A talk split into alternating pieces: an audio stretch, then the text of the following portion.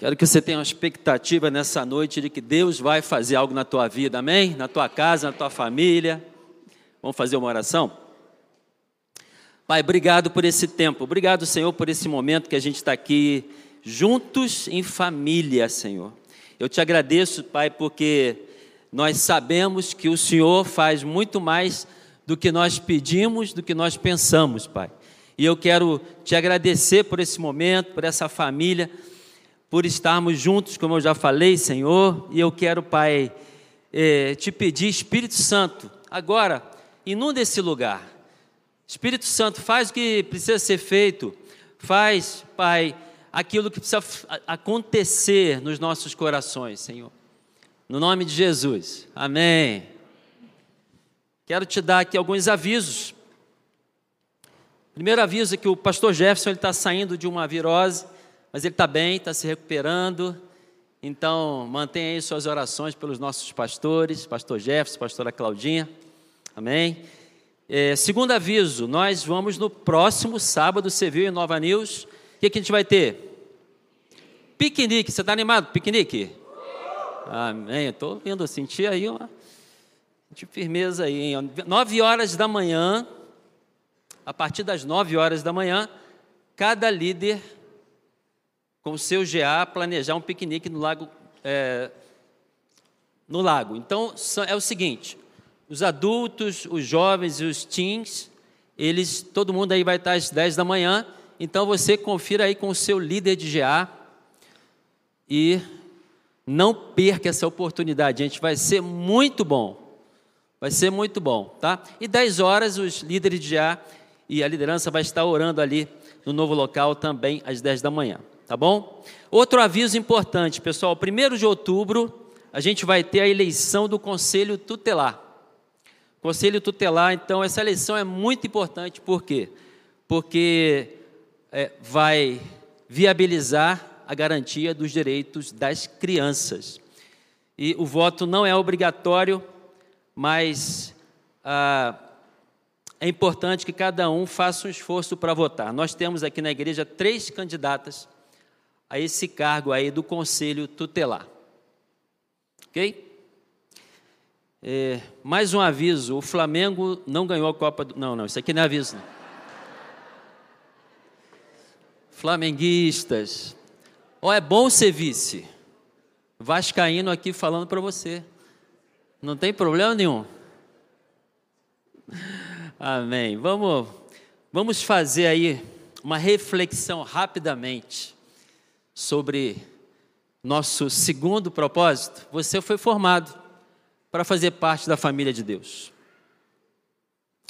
Você foi planejado para agradar a Deus, eu e você.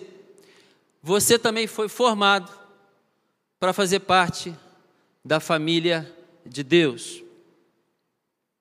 E eu queria te chamar a atenção, porque esse assunto é um assunto interessante, porque quando a gente fala isso, a gente pensa, a gente pensa numa palavra, é, a palavra comunhão. Comunhão é uma palavra que eu, até uns 20 anos atrás, eu tinha uma implicância com essa palavra aí. Não gostava muito dessa palavra, porque essa palavra, ela me trazia, ela, ela me remetia a rituais religiosos. Quando falava comunhão, eu pensava alguma coisa ligada a um ritual religioso. Isso não me, não me entrava bem, mas quando eu, eu entendi o que é comunhão de verdade, a coisa mudou. E essa palavra faz parte da minha vida, do meu vocabulário hoje. E se você for no dicionário, inclusive, você vai ver que essa palavra ela não é bem utilizada. E como eu falei, ela está ligada muitas vezes a um conceito errado. Mas se você ah, for para a palavra, você vai ver como está ali. 1 João capítulo 1, versículos 6 e 7, diz o seguinte: se, a, se, se afirmarmos que temos comunhão com Ele, então comunhão, gente, é uma palavra que tem, tem a ver com relacionamento. Comunhão é relacionamento. Se afirmamos que temos comunhão com Ele, com Deus, mas andamos nas trevas, mentimos e não praticamos a verdade. Se, porém, andarmos na luz, como Ele está na luz, temos o quê? Comunhão. Uns com os outros. E o sangue de Jesus, seu Filho, nos purifica de todo pecado. Então eu entendi que comunhão tem a ver com relacionamento. Comunhão tem a ver com eu e você, nós, uns aos outros, uns aos outros. Comunhão tem a ver com família. Comunhão tem a ver com família. Dá um toque em quem está do teu lado aí. Dá uma palavra de bênção na vida de alguém que está do teu lado aí. Alguém que faz parte da tua família em Cristo. Dá uma palavra agora, em nome de Jesus.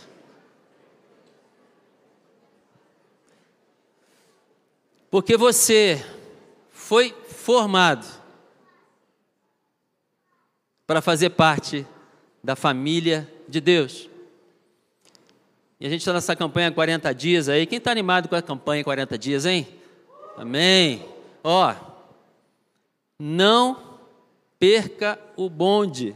Não deixa de participar. Esteja com a gente. E não desanima, hein? Persevera. Persevera. Porque tem muito mais para você ainda. Isso é só o começo. Só o começo da jornada. Amém? Você recebe isso? Você foi criado para fazer parte dessa família. Você foi parte para entender isso. Não viver um ritual religioso. Não viver uma religiosidade. Quando você pensar em comunhão agora, você vai pensar em relacionamento. Comunhão é tempo, é vida junto, é mesa.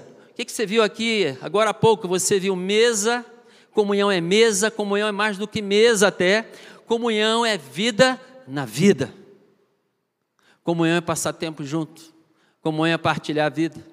Olha só o que está aí em Efésios capítulo 1, versículos 4 e 5.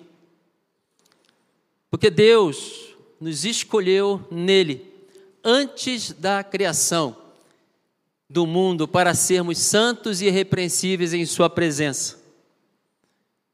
Em amor nos predestinou para sermos adotados. Repete comigo. Adotados. Como filhos. Repete comigo. Como filhos. Adotados como filhos.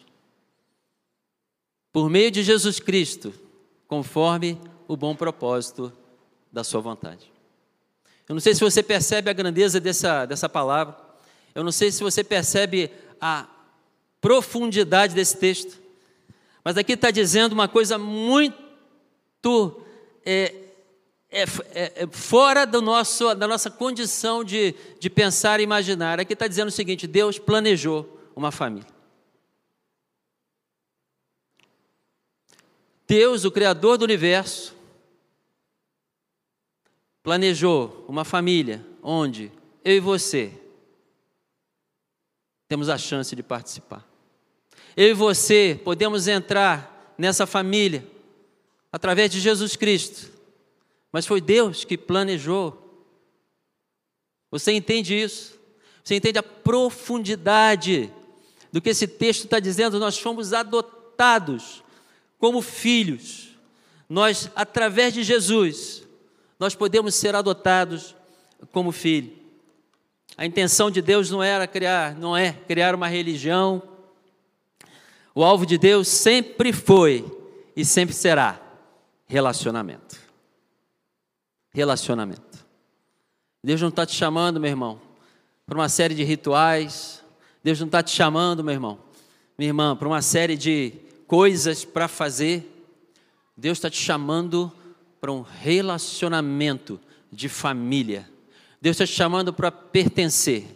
Deus está te chamando para um momento onde você vai se sentir acolhido, vai se sentir fazer parte, porque Deus planejou uma família.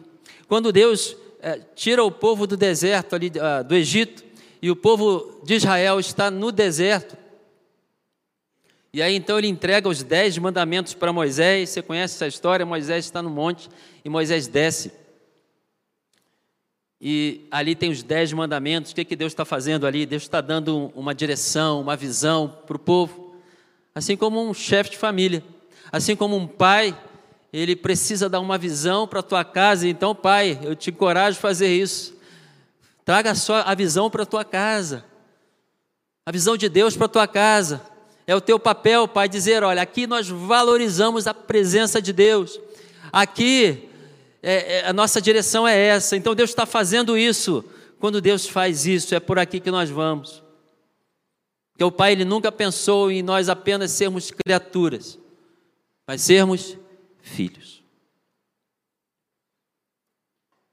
Você que recebeu a Cristo, e a palavra de Deus diz a todos os quanto, quanto os, é, o receberam, deu-lhes o poder de serem feitos filhos de Deus. Você já experimentou isso? Você já recebeu Jesus no teu coração? Talvez essa noite seja a noite dessa decisão. Obrigado, Daniel. Decisão mais importante da tua vida. Talvez Deus esteja tocando no teu coração agora. Porque você ainda não faz parte dessa família que Deus planejou. Porque ele, ele não pensou em apenas sermos servos, ele não pensou em apenas sermos seguidores, ele não pensou em apenas sermos amigos, porque nós somos servos, sim, nós somos seguidores e discípulos, sim, nós somos amigos, sim, somos chamados para ser amigos, mas muito mais do que isso. Deus nos chamou para sermos filhos. Filhos.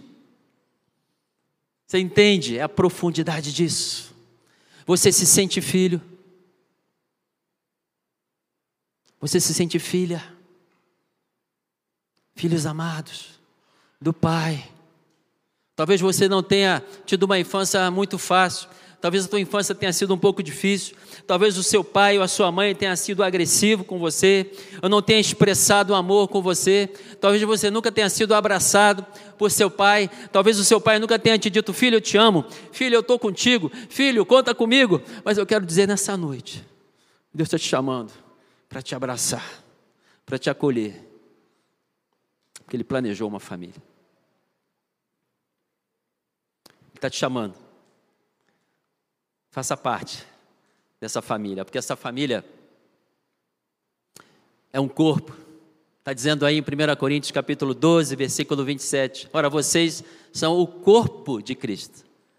E cada um de vocês, individualmente, é membro desse corpo. Você faz parte de um corpo. Você faz parte de um corpo que se chama igreja. Essa família é a igreja.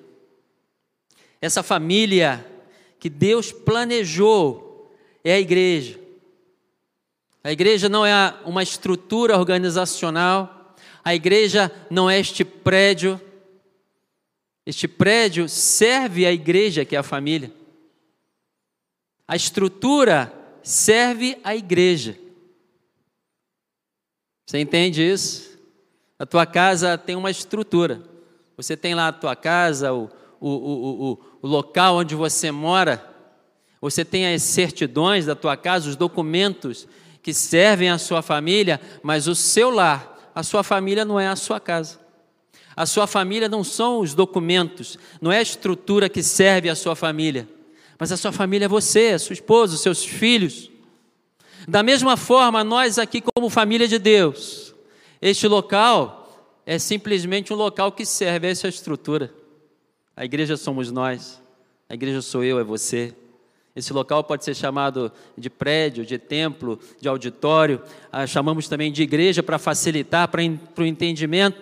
Mas a igreja somos nós, eu e você. A igreja presente aqui, igreja presente lá, quando a gente sai naquela porta. E essa família, a igreja. Quando você for ler essa semana aí, você vai encontrar essas duas frases do pastor Rick Warren ele coloca é, é, essa frase que é, é, é, é muito profunda: seguir a Cristo inclui pertencer, não apenas crer. Eu vou repetir: seguir a Cristo inclui pertencer, não apenas crer. As pessoas acham, não, eu recebi a Cristo, eu entendi, eu creio, mas eu não quero pertencer, eu não quero fazer parte. É como se a gente dissesse: não, eu, eu quero Jesus, mas eu não quero o corpo dele. Eu quero Jesus, mas eu não quero, eu, eu, eu, não, eu não quero me associar à noiva dele. Imagina, se você fala para uma pessoa, porque a igreja também é a noiva, né? É, é, é comparada à noiva. Imagina se você fala para um amigo seu: Olha, eu gosto muito de você, eu quero estar com você, eu quero criar, ter uma amizade com você, mas a sua noiva não. O, o pior ainda, olha, eu gosto muito de você, eu quero estar com você, mas o seu corpo. Seguir a Cristo inclui pertencer. Outra frase que você vai encontrar essa semana é aquela ali: a igreja não é um lugar, mas uma família a qual você pertence. E aí você vê nas camisetas aí, família, a, a igreja não é, não é apenas um lugar para frequentar, mas é uma família para pertencer. O pastor Rick Warren disse isso e eu quero que você entenda isso no teu coração isso aqui não é um lugar para você vir no final de semana e falar, não, check, eu já cumpri o meu calendário da semana. Eu já vim aqui no domingo. Agora eu, eu, eu posso é, ter minha vida. Agora eu tenho meus negócios. Agora eu tenho meu trabalho. Agora eu tenho as minhas coisas. Não. Isso aqui é um lugar para você pertencer. É, um, é, é uma família para você fazer parte, para dividir vida, para estar junto, para sofrer junto, para se alegrar junto, para rir junto, para chorar junto, para ter mesa junto, para ter vida junto. É vida na vida. É vida na vida. Porque Deus planejou isso. Deus planejou para mim e para você. Deus planejou que nós fizéssemos parte dessa família. Você está entendendo isso? Atos 2, 44, 46, está falando dessa família, da igreja. As pessoas tinham se convertido, qual o contexto aí? Jesus já tinha ressuscitado e os discípulos ficaram ali, receberam o Espírito Santo. E aí Pedro cheio do Espírito Santo, já é um outro homem, já é um outro Pedro, é um Pedro com autoridade, é um Pedro corajoso, é um Pedro que se coloca na frente da multidão e prega para milhares de pessoas, mais de 3 mil pessoas se convertem, a igreja começa, a, a, a família, a igreja começa a florescer, as pessoas se juntam, e aí começa a acontecer aquilo dali, os que criam mantinham-se unidos, e tinham tudo em comum. Vendendo suas propriedades e bens, distribuíam a cada um conforme a sua necessidade. E todos os dias continuavam a reunir-se no pátio do templo e partiam o pão em casa e juntos participavam das refeições com alegria e sinceridade de coração. Os que criam mantinham-se unidos, tinham tudo em comum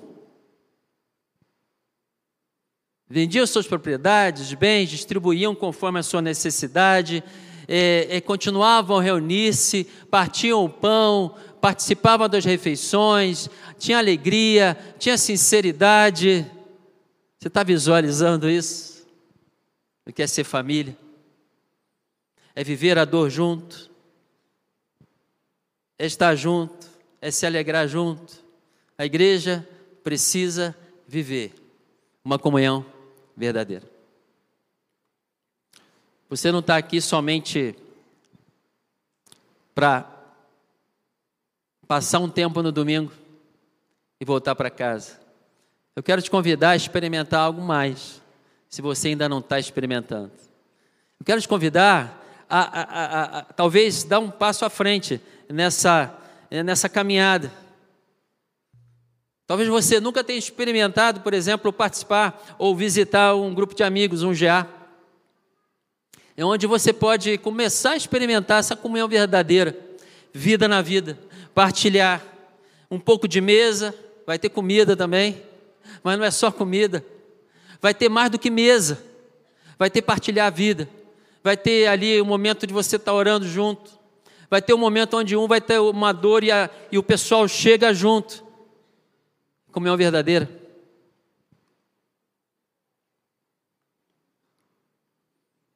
Olha aí, ó. Isso aqui é um mapa dos reais da igreja. Não sei se você está conseguindo enxergar. Está espalhado pela, por toda a cidade. Vários bairros têm GA. E aí você pode fazer um test drive. Você pode visitar um. Deu certo, beleza. Sentiu bem, conectou. Ou se não aconteceu, visita outro. Mas não deixa de fazer isso. Ali tem um folder ali fora, você pode pegar o folder e, e começar a conhecer. Faça isso essa semana ainda. Porque dá tempo ainda de você ir no piquenique com o pessoal. Não está só em Cascavel, ó. Céu azul e Corbélia. Tiver alguém de azul da região de Corbélia também lá para cima. Faça isso. Porque Deus está chamando a gente para viver isso. Deus está chamando a gente para viver essa comunhão verdadeira, aumentar o nível de amizade. Você foi chamado. Você foi chamado para fazer parte da família. Como é que você aprofunda o seu nível de amizade? Como é que você aprofunda esse nível de comunhão? Eu considero que tem quatro níveis de, de afinidade. Primeiro é afinidade superficial. Você vem aqui, você dá um bom dia, uma boa noite, você cumprimenta. E esse grupo grande aqui, é, é, difícil de você realmente conhecer e conversar com uma pessoa profundamente. É por isso que a gente convida, olha, vai no GA. Porque senão você vai ficar o tempo todo nesse nível é, inicial de relacionamento. Mas tem um relacionamento um pouco mais profundo, eu chamaria de um nível 2 de relacionamento, é o, aquele nível que eu gostaria de compartilhar algum tempo. E aí sim, é quando você está num grupo, num grupo menor, num grupo onde você pode compartilhar algum tempo. E aí, quando você começa a se conectar, quando a coisa começa a acontecer, e aí eu quero compartilhar tempo e eu quero compartilhar, talvez a minha casa também. É quando eu começo a convidar, vai lá em casa tomar um café. Ou então, vamos marcar um dia algum local, algum local para a gente se reunir. Porque quanto mais você caminha nesse nível de amizade, a tua conexão com a família vai aumentando. Até chegar a um nível isso é muito mais fácil de acontecer no GA, no grupo de amigos, quando você vai compartilhar não só tempo, não só casa, não só mesa, mas também vida. É quando você fala assim: olha, eu estou com um problema grave, eu estou com uma luta, eu estou com uma situação que eu não estou conseguindo levar sozinho. Socorro, eu preciso de ajuda. Talvez você esteja sozinho. Talvez você esteja aí se sentindo é, isolado, sozinho. Às vezes você está numa multidão como essa aqui, mas você está sozinho. Às vezes você está vindo, mas ainda está em solidão. E Deus está te chamando, está dizendo: olha, eu planejei essa família. Essa família é a igreja. E eu quero que você faça parte. Eu quero que você faça parte. Eu quero te convidar a pensar sobre isso. Eu quero te convidar a começar a pensar o que é amar de verdade. Às vezes a gente fala sobre amor e comunhão tem tudo a ver com amor, tem tudo a ver com amar o outro. E se você for ler lá em Coríntios capítulo 13, que é o capítulo do amor, a gente vai encontrar o que é o amor. O amor suporta, o amor encoraja, o amor não inveja, o amor, ele, ele, ele tudo sofre, ele tudo crê, ele tudo espera, ele tudo suporta.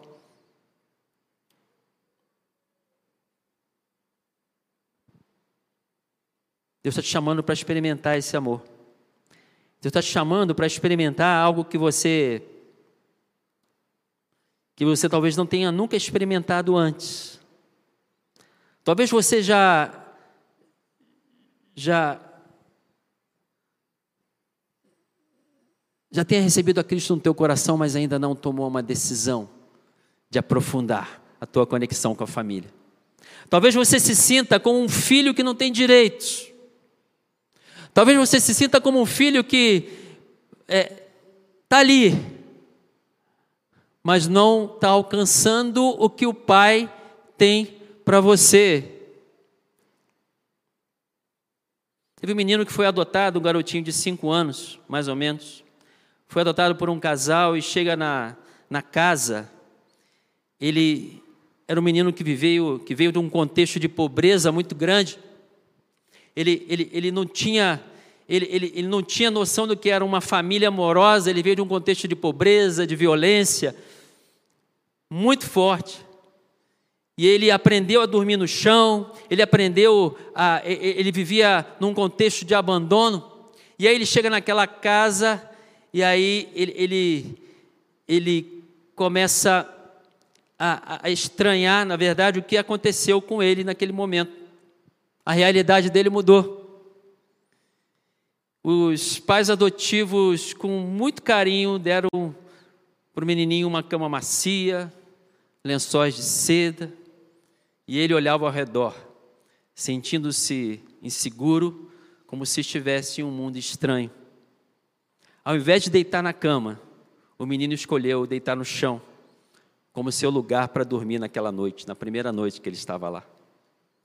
Os pais adotivos observaram o garoto com compaixão e paciência, permitindo que o menino seguisse, seguisse o seu próprio ritmo.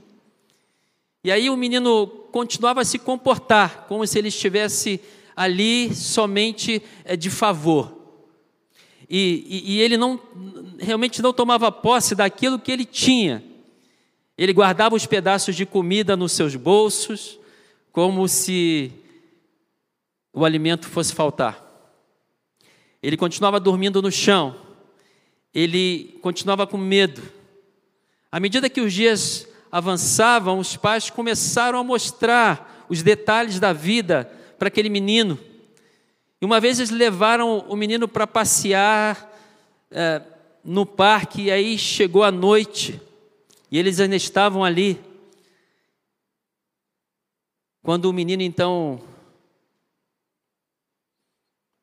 abraça aquela mãe adotiva, aquele pai adotivo e perguntou num sussurro: Um dia a gente pode passear nas estrelas também? E a mãe sorriu e respondeu: Sim, seu pai é o dono das estrelas. Eu quero te dizer: você tem um pai. Você tem um pai. Ele está te chamando. Vem fazer parte da família. Vem fazer parte da família. Ele te adotou como filho. E ele está dizendo: você tem herança no reino. Você tem herança no reino. Que você foi formado para fazer parte da família. Você pode ficar de pé? A gente já vai cantar uma canção. Vou pedir para a banda subir.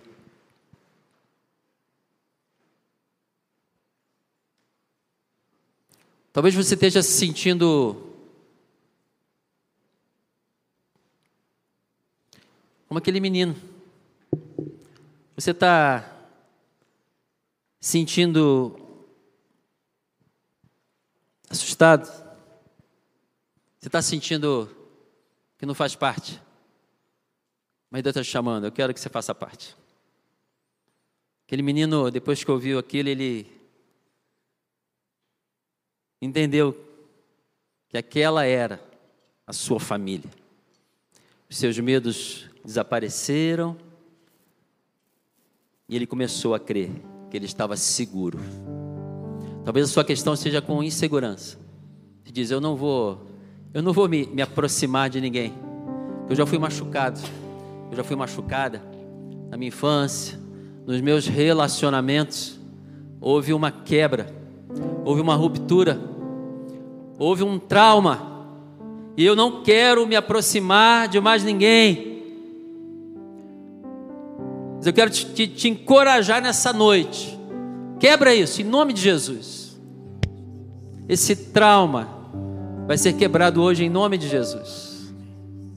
Deus está te chamando para a família. Deus está te chamando para chegar perto, para fazer parte de um grupo de gente que vai estar com você, gente que vai estar ali, ó, junto.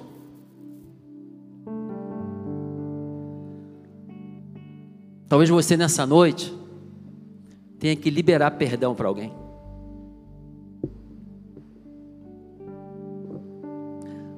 Talvez a sua questão seja com o seu pai, sua mãe, o seu marido, sua esposa, seu chefe. Alguém que trouxe um dano na tua vida. Alguém que trouxe uma dor. Alguém que, que, que destruiu algum sonho seu. Alguém que trouxe alguma coisa que, que arrancou de você um pedaço. Mas eu quero te convidar e te encorajar nessa noite, chamar. Libere perdão. O perdão é necessário. Restaure essa comunhão quebrada. Talvez esteja alguém na tua casa, na tua família, que você não fala mais. Quem é essa pessoa?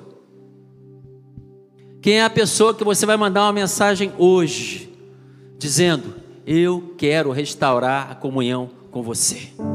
Eu quero restaurar esse relacionamento com você. Nós precisamos conversar. Quem vai ser essa pessoa? Deus está te chamando para isso. Amém? A gente vai orar. Vamos cantar essa canção. Depois nós vamos orar.